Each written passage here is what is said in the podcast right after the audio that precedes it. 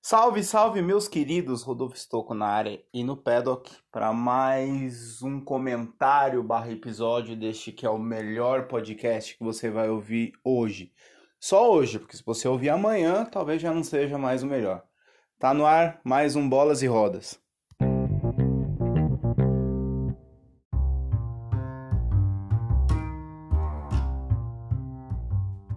Para começar, a gente vai falar de Copa Libertadores, Comembol Libertadores. A fase 2 começou essa semana e teve dois brasileiros envolvidos, tanto o Internacional de Porto Alegre quanto o Corinthians. O Inter foi até o Chile, fez um jogo morno, empatou em 0 a 0 com a Universidade do Chile, teve lá suas oportunidades de trazer um placar melhor para o Rio Grande do Sul, mas acabou mesmo terminando o jogo 0 a 0 uma coisa que chamou atenção no jogo, lógico, foi o Fogarel no meio da arquibancada. Inclusive foi alvo até de alguns memes dizendo que a Libertadores era a única competição no mundo em que você pode fazer um churrasco na arquibancada. Brincadeiras à parte, lógico, né? Todo mundo sabe que o Chile vive um, uma onda de protestos contra o governo e lá, logicamente, todo mundo tem seu direito de protestar. É, só precisa ter cuidado para que não acabe machucando alguém ou algo do tipo. É, protestos à parte, o Inter traz um bom placar para Porto Alegre e agora vai aí atrás da classificação contra a Universidade do Chile jogando em casa. Já o Corinthians foi até Assunção e parece que foi mesmo para um baile ver as paraguaias sorridentes a bailar porque dentro de campo mesmo fez um jogo tecnicamente fraco e ruim contra o time do Guarani, tanto é que saiu de lá com uma derrota pelo placar de 1 a 0. O jogo em si, o Corinthians, como bem falei, foi ruim, não conseguiu criar muitas oportunidades, conseguiu até botar uma bola na trave depois que já tinha tomado o gol, mas o time do Guarani fez o seu gol, se retrancou e simplesmente né, viu o Corinthians jogar ou não jogar, porque o Corinthians de fato foi um time muito ruim. Ao meu ver, parece que o Corinthians é um amundo, foi nesse jogo um amontoado de gente que se reúne de vez em quando para bater uma bolinha e de fato acabaram batendo uma bolinha mesmo. O time foi fraco, não conseguiu furar a retranca do Guarani depois que o Guarani fez o gol e acaba trazendo a derrota para São Paulo. Logicamente que o Corinthians tem total condições de reverter esse placar. Entretanto, todavia, porém, todo cuidado é pouco e de fato vai ter que buscar aí ganhar do Guarani na Arena Corinthians. Lembrando que o gol fora de casa vale por dois nessa Libertadores. Se o Guarani marcar mais um gol, o Corinthians precisa fazer pelo menos três, e aí já vai dificultar um pouco a missão.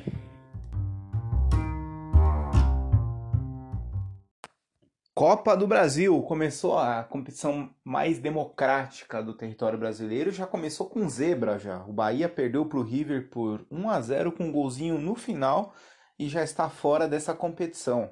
Lembrando que a Copa do Brasil, bem ou mal, traz uma bolada para quem avança para as fases mais perto, aí, perto da final. Bahia já perde então aí uma grana.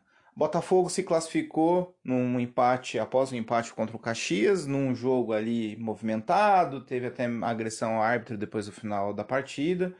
Ali um gol meio mandrake do Botafogo e acabou o fogão se classificando, ficando o Caxias aí que fez um ótimo jogo contra o time do Alberto Valentim pelo caminho. No mais, tivemos Paraná classificado, Goiás classificado, Santo André meteu uma sacolada no Criciúma por 4 a 1 lembrando que o Criciúma joga aí o Brasileirão, né, a Série B, jogou ano passado, e o Ramalhão mostrou a que veio esse ano. Já está fazendo uma boa campanha no Paulista, líder do seu grupo, né, da sua chave aí no Campeonato Paulista, e agora com uma boa exibição também no campeão, na, na Copa do Brasil. E ainda temos outros times para estrear, Vasco da Gama, o Galo ainda falta estrear também, né? E aí Coritiba já nas próximas na próxima semana, que é a continuidade dessa fase, já ocorre a estreia também desses clubes. A curiosidade do dia vai para a Copa del Rei ou Copa do Rei da Espanha. Pela primeira vez nos últimos 10 anos, nem Barça nem Real Madrid participarão das semifinais da Copa. O Barça foi eliminado pelo Atlético, Atlético de Bilbao, enquanto o Real foi num jogão eliminado pelo, pela Real Sociedade. É, ambos os times atravessam, na minha opinião, uma fase de transição de gerações. Tanto você vê por um lado o Real Madrid com Sérgio Ramos e com Modric, ou Barcelona com Piquet e Soares, que são os mais velhos, digamos assim, que logo logo, né, provavelmente sairão dos clubes. E por outro lado, você vê um Real Madrid com Vinícius Júnior, com Rodrigo e um Barcelona com De Jong e com Arthur, por exemplo, que vem do Grêmio, que são jogadores mais novos. É, parece que as gerações ainda não se encontraram, ou pelo menos não estão à altura de substituir os grandes craques dos clubes. E tanto um quanto o outro já não agrega somente é, mais do que três ou quatro estrelas. Antigamente você tinha um Real Madrid que era um time galáctico com Beckham, com Figo, com Roberto Carlos, né? tinha um Barcelona com Ronaldinho, com um Carlos Puyol, que eram jogadoraços, que eram um time, dois times recheados de estrelas. Hoje não, hoje as estrelas, digamos assim, estão mais divididas. Você pega o Manchester United, você tem um Pogba. Você pega uma Juventus, você tem um, um, um Dybala, o Cristiano, o próprio Cristiano Ronaldo. Hoje, o time que mais tem concentração de estrelas, na minha opinião, é o Liverpool. O Liverpool tem Sané, tem Mané, tem Firmino, tem o Alisson, tem o Van Dijk. Então, digamos assim, é o time que tem mais concentração de craques por metro quadrado. É, isso também faz a diferença e acaba que tanto o Real Madrid quanto o Barcelona já não sejam mais tanto unanimidade dentro da Espanha e dentro da Europa. Você tem o Barcelona e o Real Madrid que brigam pelo título do Campeonato Espanhol, mas você não vê mais nas Copas e principalmente na Champions League. Exceção foi os títulos de seguida do Real Madrid, mas aí já com uma geração que tinha bastante estrela, que tinha Cristiano Ronaldo, além de um é, Sérgio Ramos, além de um Marcelo com uma idade mais nova digamos assim, jogando mais o fino da bola, né, já no seu ápice ali de qualidade técnica, é, você via esses clubes dominando ali é, essas competições. Passado esse tempo, você já tem um Real Madrid e um Barcelona né, batendo cabeça e dando espaço a outros times, como são o caso aí, como foi o caso tanto do Atlético Bilbao quanto do, da Real Sociedade. Fora tudo isso, ainda temos aí as fofocas por detrás dos bastidores do Barcelona. Temos aí uma briga entre uma suposta briga entre Messi e Abidal. O Abidal fala uma coisa que o Barcelona, jogadores não têm muita vontade, não estão com muita vontade de jogar. O Messi rebatendo dizendo para Abidal dar nomes. Então também aí os bastidores do Barcelona andam mais com cara de página de revista de fofoca do que especificamente de página de crônica esportiva. Lembrando que o Abdal é um ídolo também no Barcelona e hoje é secretário técnico do clube. E falando em Messi e Barcelona e Abidal e todas essas fofocas, o, quem poderia sair do Barcelona de graça e aí e até mesmo também por insatisfação é o próprio Messi. Lembrando que o Messi ele tem um contrato nos mesmos moldes atualmente, nos mesmos moldes do que já foram, por exemplo, de Iniesta e de Xavi. Ele pode sair de graça, né, sem nenhum bônus para o do, do Barcelona, é, desde que comunique a equipe, se eu não me engano, aí até meados de maio ou começo de maio, preferencialmente antes de acabar a temporada, até para o time ter uma opção de procurar outro jogador. Esse jogador que poderia vir para o lugar do Messi poderia ser o Neymar. Né? A, o grande sonho, o grande, a grande tentativa do Barcelona de trazer o Neymar no começo do ano foi frustrada.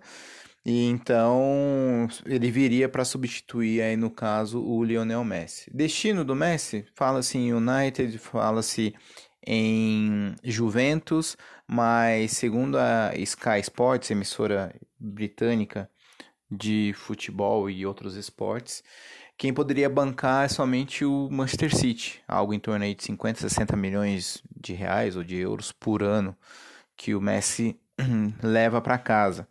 E aí é, seria esse aí o destino. E aí vamos ver o que, que vai dar, né? Quem sabe aí a gente tem o Messi na próxima temporada jogando a Premier League, voltando a ser treinado pelo Pep Guardiola, né? Imagina que o Guardiola não iria amar.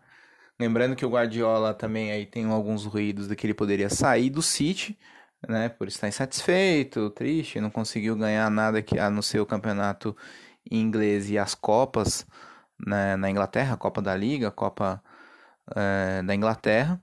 E quem sabe o Messi seria um agradinho para o Guardiola ficar aí em Manchester e tentar levar os, o time azul aí lá, o parte azul de Manchester, de Manchester de novo ao tão sonhado, ao tão almejado título da Liga dos Campeões.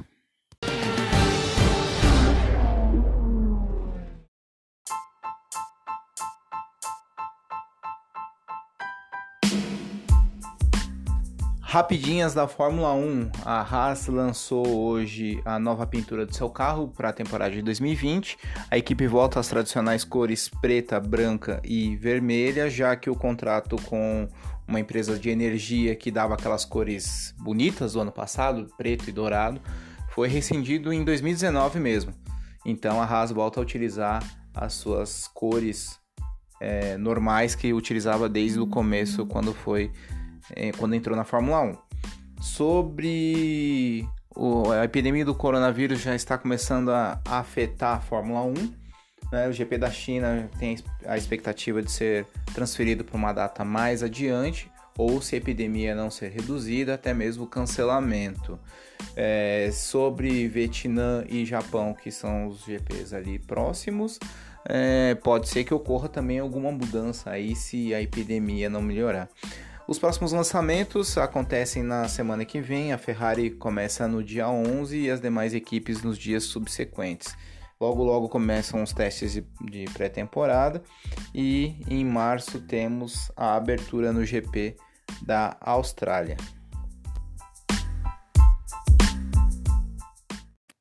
Meus queridos, mais uma vez o meu muito obrigado por esse apoio, por escutar esse que vos fala e pelo incentivo na volta das férias. Esperamos que seja um ano muito produtivo e a gente vai ter muita coisa para falar.